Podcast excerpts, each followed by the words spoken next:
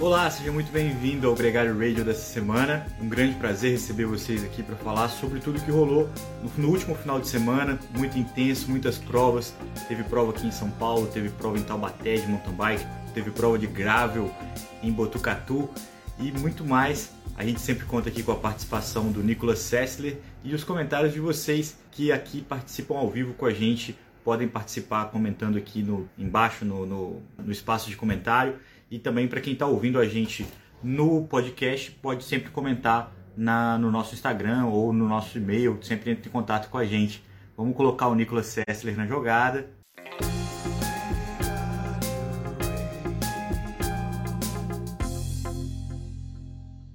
E aí, Nicolas? Bem-vindo ao Gregário Radio. Fala, capitão. Tudo em ordem? Tudo em ordem. E você, cara? Deixa eu ajeitar minha câmera aqui um pouquinho. A minha também estou entrando aqui ajustando. Recuperado no final de semana em Interlagos com a garotada. As meninas ah. curtiram. Quem não viu a foto, ficou muito legal. Fã clube oficial. Fã clube não, foi o grande atrativo, né? Eu queria assistir, tava com elas, falei, não, vamos lá ver o Nicolas. E aí deu certo, porque elas se amarram em você há muito tempo, acompanham as coisas, né? Ver, ver o, o pai gravando contigo e, e quis ir lá te conhecer. Mas, ó, foi pau a pau ali também, porque elas ficaram super encantadas com a Ana Polegatti, com o cabelo da Ana Polegatti rosa, fez sucesso também. E aí é sempre a oportunidade, né, de, de picar um pouquinho é, do ciclismo, né, e de acompanhar um pouco mais. A minha filha mais velha tirou a rodinha há pouco tempo, então tá super empolgada no ciclismo e, e é sempre empolgante. Como tinha várias crianças lá, não eram só elas. Uma prova muito legal que rolou em Interlagos esse final de semana com a participação do Nicolas Sessler esse é um dos assuntos que a gente vai falar aqui hoje, né, Nicolas? Porque teve muita prova esse final de semana. A gente tem até que se organizar para falar direitinho. E também teve uma notícia, eu queria começar com uma notícia que eu vi e, e eu queria refletir um pouco sobre isso, porque é uma coisa que muita gente fala, mas nem sempre é muito confirmado, que são os salários das estrelas, né, Nicolas? A gente tem sempre ali uma, uma um pouquinho de fofoca, um pouquinho de é, especulação até porque normalmente esse tipo de coisa é privado, né? Os caras não dão muito mole de ficar falando sobre isso. Mas, ao mesmo tempo, é sempre um reflexo do que, que é o cenário do ciclismo hoje, né? É, esse, acho que todo mundo tem curiosidade, né? Qualquer pessoa no, no mundo tem, pô, mas quanto ganha um jogador de futebol profissional? Quanto ganha um ciclista profissional? Quanto ganha tal pessoa, aquilo, um, um ator de cinema, como for? E, e, são coisas que, assim como você no teu, teu dia a dia, se alguém te pergunta quanto você ganha, a pessoa sempre fica ali meio constrangida, né? De falar qual o salário, o mesmo vale para os ciclistas profissionais, porque é até uma, uma jogada ali, uma carta de negociação na hora de renovar um contrato, negociar com uma equipe diferente e tudo. Claro é. que conversas de, de paddock, de burburinho ali, rádio pelotão, todo mundo sabe quanto cada um ganha, em general figures, né, assim, em volumes gerais, mas não é algo nunca oficializado, tipo, olha, uh, Tadej Pogacar renovou com a UAE por 6 milhões de euros anuais. É, então, esses, essas entrelinhas a gente nunca sabe, nunca ninguém chega falando, né? Até porque tem muitas condições desses contratos, né? Às vezes esse número chega somado com a bonificação ou com a, uma equipe que, que, que, vem junto, né? A gente tem o caso do Peter Sagan, que foi para Direct Energies, é, para ganhar, especulando 5 milhões de euros, mas ele sempre leva alguns ciclistas com ele, um grupo com ele, muitas vezes alguns desses valores são pagos dentro desses 5 milhões também. Então, nunca é muito frio, nunca é muito preto no branco essas informações, mas serve para a gente dar uma especulada, Nicolas. O ciclista Dá. mais bem da atualidade é o Tadej Pogacar, que recebe 6 milhões anuais, e inclui aí também a especulação, né? Porque sempre se falou que a Ineos queria pagar o quanto que ele quisesse para sair da UAE, e aí, inevitavelmente, o cara vai ter um bom salário. Ele, o Peter Sagan com 5 com cinco, e o Chris Froome com 5,5 são os de grandes diferenciais do pelotão. São os caras que recebem mais dinheiro. E aí a gente tem um segundo bloco ali, que tem o Geraint Thomas e o Egan Bernal, que estão na casa dos 3 milhões de euros por ano. E você falou de jogador de futebol no começo da conversa, isso é salário mensal de, de jogador é, estrela. Mas só finalizando, Depois disso, a gente tem um pacote de ciclistas, de grandes ciclistas, e aí eu acho que a gente tem até um número de consagração, né? Fala assim, o cara é uma estrela, o cara ganha 2 milhões de euros anuais. E aí tem muitos ciclistas que ganham esse valor, o Nairo Quintana, o, o próprio Wout van Aert ganha um pouquinho mais, o Elia Viviane ganha um pouquinho menos, tem o Roglic, tem uma galera ali que está nesse bolo, Nicolas. E tem uma coisa curiosa, porque o Valverde está nesse top 10, ganha ali na casa dos 2 milhões de euros, mas está nessa casa, cara, desde 2007, 2008. Talvez seja o cara mais longevo ganhando um salário de grandes estrelas, né? Então é uma coisa bem notória também dessa. Toda vez que sai essa lista, eu confiro lá o Valverde que prometeu que vai aposentar esse ano, tá ali fazendo um P. Não tem jeito, né? O cara continua andando muito, recebendo uma grana. Por que, que você vai parar? E é o que ele sabe fazer da vida e mais gosta. É, esse é eterno e interminável, o Valverde. Mas é uma pauta muito legal, Leandrão. Obviamente, o ciclismo profissional, é, eu considero que são números bem razoáveis, né? Mesmo comparando com outras modalidades esportivas e, e etc., tá, tá muito aquém do que um, jogador de NBA vai ganhar, por exemplo, né? A gente escuta aí salários também milionários na casa de 30, 40 milhões de um LeBron James, Michael Jordan na sua época, etc. Uh, jogadores de futebol totalmente fora de base, né? E vale lembrar que, que são proporcionais os salários com a atenção midiática e dinheiro que existe no esporte como um todo. O ciclismo está muito bem nesse, nesse sentido, né? Mas ainda são, são bases que estão muito aquém de, de outros esportes. Agora, esses salários, Leandro, é importante dizer, eles não figuram é, bônus, é, eventuais bônus por resultados. Porque muitas equipes e muitos desses é, salários, o que eles preferem? Bom, a gente tem um salário base, assim como vamos pensar um corretor é, e alguém que trabalha com vendas, você tem um salário base muito razoável, né? Vamos dizer, você pensa aí é, num Valverde em 2 milhões, e depois, em cima de resultados e vitórias, ou seja, em cima de performance, você tem bônus que vocês podem, você lhe pode mais que duplicar ou triplicar o salário dele, com eventuais renovações e, e reacordos.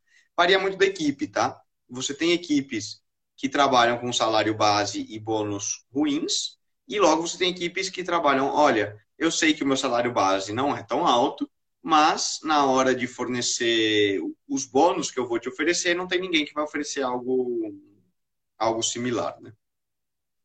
É, a base, hoje, por exemplo, o salário mínimo estipulado pela UCI é, para um ciclista World Tour é, são 40 e, 40 e poucos mil euros, tá?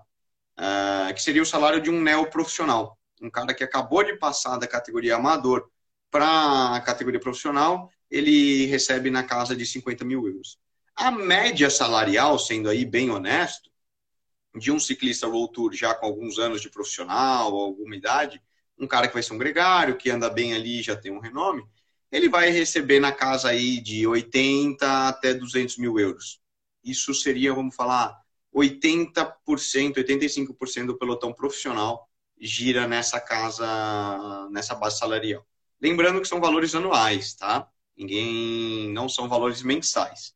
Então, é um salário digno, se você for pensar em fazer uma correlação com o que um profissional do setor financeiro, um médico, um engenheiro poderia receber, mas não são valores que, que representem muito e que vai deixar o cara rico para o restante da vida dele. Isso pode, pode ter toda certeza.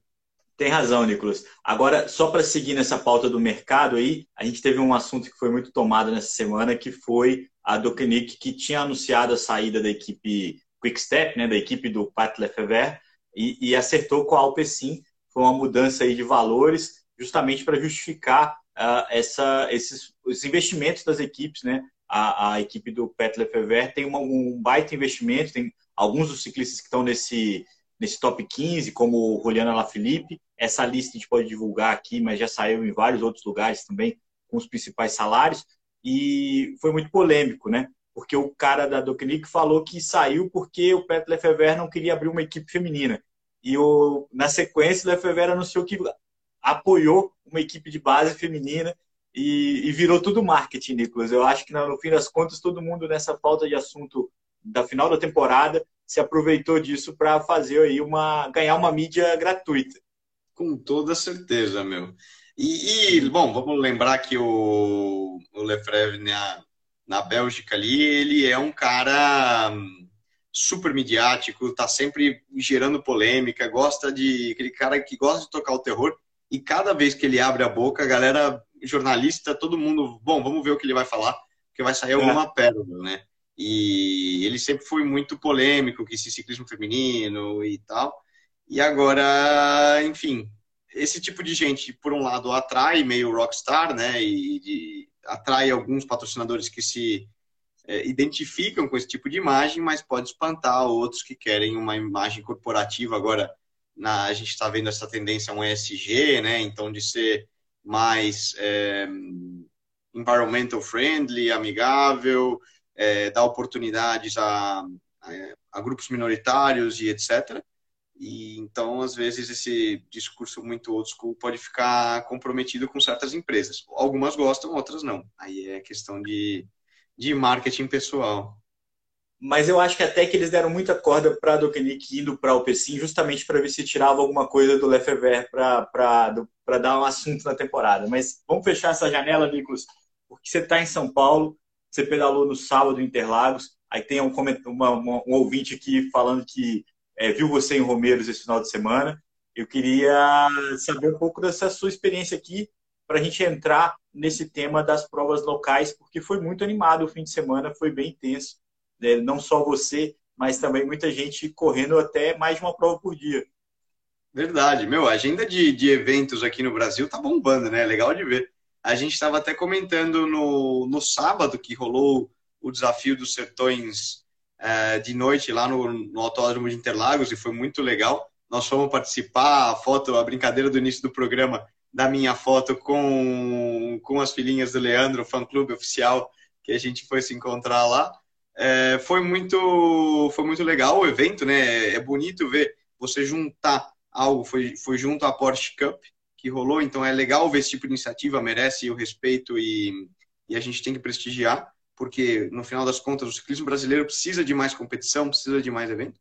Mas também impressionante, eu falei, nossa, a gente precisa de tanto evento e de repente parece que todo mundo resolveu fazer no mesmo dia, porque nesse final de semana, além disso, rolou Copa Internacional em Taubaté, final da Copa Internacional, galera do mountain bike bombando, rolou o Gravel Diverge do Brasil Ride, né? Também em Botucatu, muita gente rolou o Bike Series é, no mesmo sábado de manhã, também corrida em autódromo. Parece que rolou um contrarrelógio na ciclovia do, do Rio Pinheiros. E o bonito 21K, né? Que era lá no Mato Grosso e também a gente tinha comentado dele no programa antes. Então, meu, foi difícil acompanhar. Ah, e teve também a volta internacional de Guarulhos, né? Que você estava falando. O Chamorro, inclusive, que foi acelerar lá no autódromo, destaque para ele que incansável a Laval Verde aí, correu no, na sexta de manhã, no sábado de manhã, no sábado à noite em Interlagos e depois domingo de manhã foi de novo para Ita, Itatiba ou, ou Atibaia, que acho que foi a última etapa, né? Pois é, o Chamorro ganhou a, etapa, a primeira etapa lá na sexta noite em Atibaia, correu uh, o, Pico do Olho d'Água, que é uma subida duríssima no sábado, depois participou do evento lá em Interlagos, onde não só você, como o Pipo Garneiro e o nosso nossa estrela do Tour lá, o Vinícius Rangel colocou um ritmo alucinante ali no começo da prova e acabou vencendo esse evento, ah, um treino de luxo é, para ele. Ao mesmo tempo, o Nicolas, uma oportunidade incrível, né, cara? Eu estava lá vendo, tinha inúmeros ciclistas, inúmeros propósitos ali, mas ver o Vinícius ao vivo pedalando, é um cara que já tem pinta de Voltour, né, cara? Eu olhei para ele, pô, esse cara é, é isso, é isso que ele vai. É, deu, deu muita é, boas sensações para a próxima temporada dele, Nico. O menino é bom, né? Você vê justamente, né? Quando você vê o ciclista pedalando, você nota que tem um tempero ali, alguma coisa que vai e colocar, ver, ver ele já com uniforme e tudo, bate um orgulho, certo? E, meu, tá, tá forte o meninão. Já falei, olha, vamos ver o começo da temporada porque vai começar com dois pés no peito. Pois é, não tem a menor dúvida disso, foi, foi muito legal. É, lembrando que teve gente que, como a Gisele Gasparotto, que correu o Bike Series também de manhã e depois correu essa prova em Interlagos. que ninguém queria perder também a oportunidade de pedalar no Interlagos à noite. Eu acho que foi uma experiência também muito curiosa. É, e o Álvaro Pacheco, nosso gregário, que estava em Botucatu, correu a Gravel e também foi para lá assistir o finalzinho da prova, acompanhou a chegada, a vitória do Vinícius e, e um pouco mais uh, da experiência que foi essa prova em Interlagos. A gente teve também a vitória no, na volta internacional, que a gente estava falando que o Chamorro foi o primeiro. Quem ganhou a volta foi o Otávio Bugarelli, ele ganhou a segunda etapa, que era a etapa rainha, e garantiu a vitória na terceira, onde o vencedor da etapa foi o Alisson, e ele levou a geral. E foi muito legal também é, essa experiência de ter um monte de coisa acontecendo, né? Porque a gente fica sempre curioso.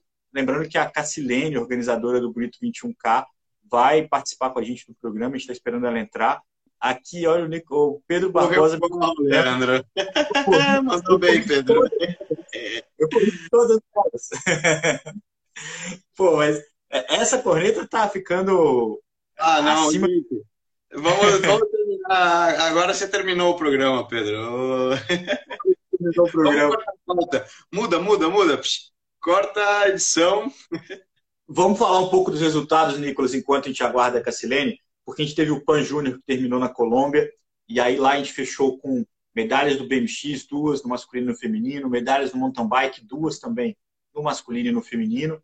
Na pista veio uma medalha na, na Madison, dois meninos, o Otávio e o Pedro Rossi uma vitória muito, uma medalha muito importante, um bronze muito importante para o ciclismo de pista. E na estrada também só uma medalha com Pedro Rossi na crono, o João Pedro Rossi na crono. É, uma importante. Lembrando que a prova foi disputada na Colômbia, os colombianos estavam babando. É, é, a gente teve muitos, um altíssimo nível é, entre os jovens ciclistas ali. No feminino, a gente teve a Tota ficando em quarto é, na contrarrelógio e em décimo na prova de estrada é, ali as provas de estrada, tanto no masculino quanto no feminino, colocaram a gente é, um choque de realidade. A gente estava super empolgado e foi um pouco mais duro para a gente esses dois eventos.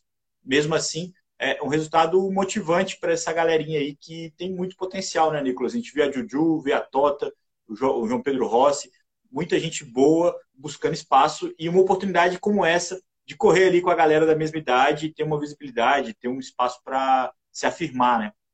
Não, galera da mesma idade e galera de ponta, né? Lembrando ponta. que muitos desses que estão correndo ali têm contrato profissional para dar continuidade na Europa e o tipo de coisa que a gente precisa para renovar, renovar a base do nosso ciclismo, né, Leandro?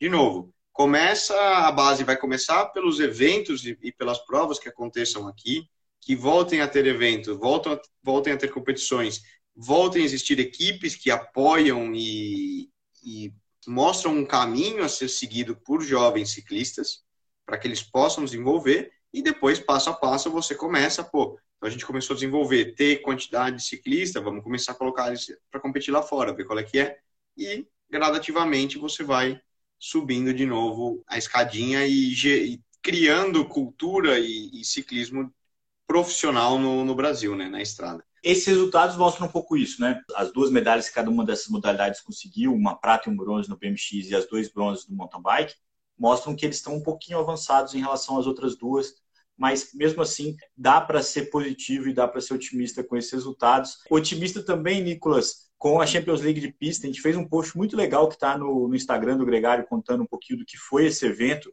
e da expectativa para o que rolou nesse final de semana em Londres, que foram as duas etapas é, finais já que a Covid vai nos impedir de assistir a quinta etapa, que seria em Tel Aviv, em Israel. O, a, o evento terminou esse final de semana e a gente teve os campeões. É, Para a gente que vem acompanhando aqui e falou disso semana passada, é, sem grandes surpresas nas provas de velocidade, a alemã Emma Rins e o holandês Harry Larsen ganharam a, a, o circuito, a temporada da Champions League de pista. Nas provas de endurance, a gente teve a Kate Archibald, que levou no feminino, e aí sim, uma, uma surpresa do que estava é, acontecendo, vamos dizer assim. A gente falou muito do Sebastião Mora, que chegou liderando para essas duas etapas, mas ele foi penalizado na prova de scratch, acabou ficando, dependia de ganhar a última etapa na, na eliminação para manter o título, né, manter a liderança, não conseguiu. Quem levou foi o americano, foi o Gavin Hogan, que acabou sendo campeão. Então, esses são os quatro campeões da primeira Champions League.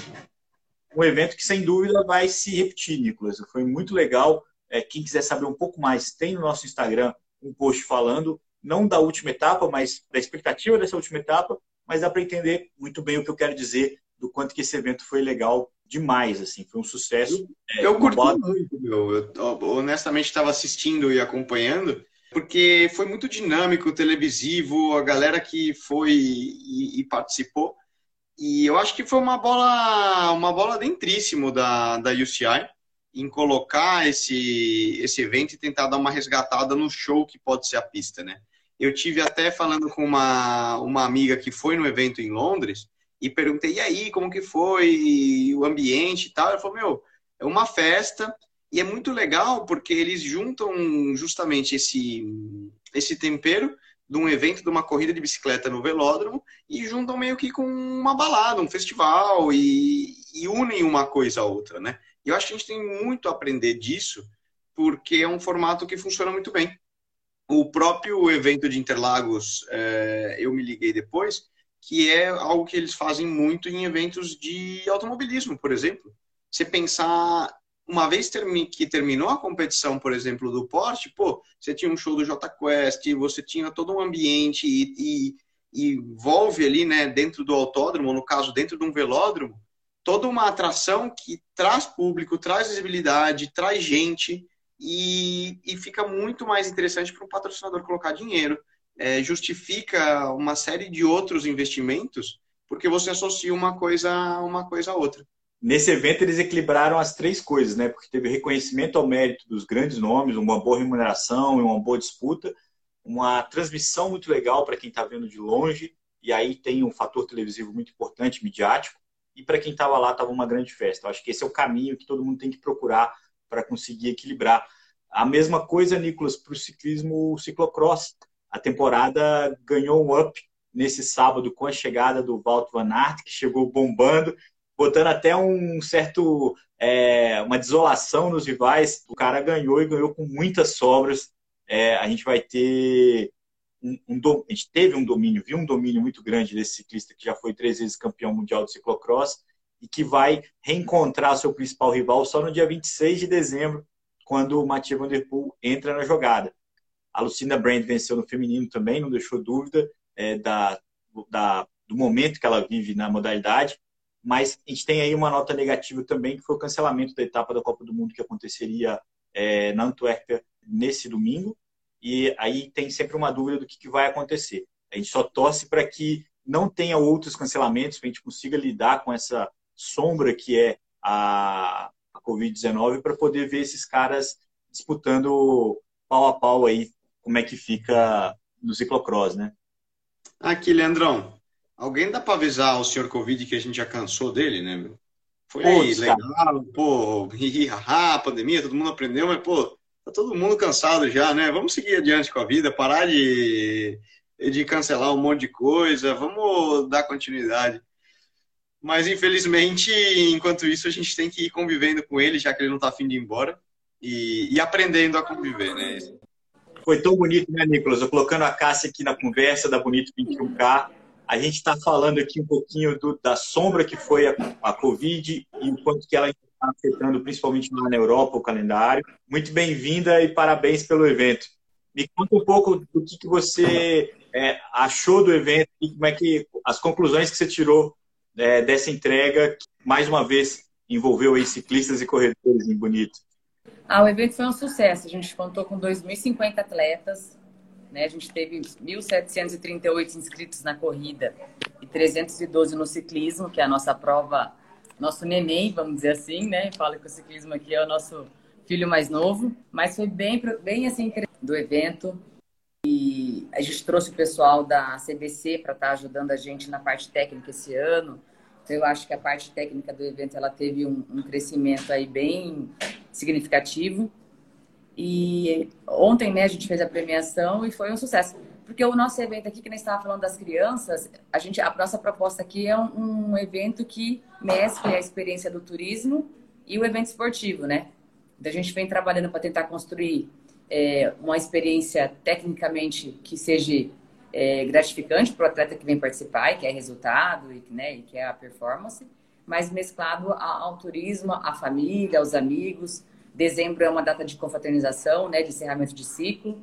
Então, a gente, pelo feedback que a gente vem recebendo, a, a missão foi bem cumprida com êxito, vamos dizer assim.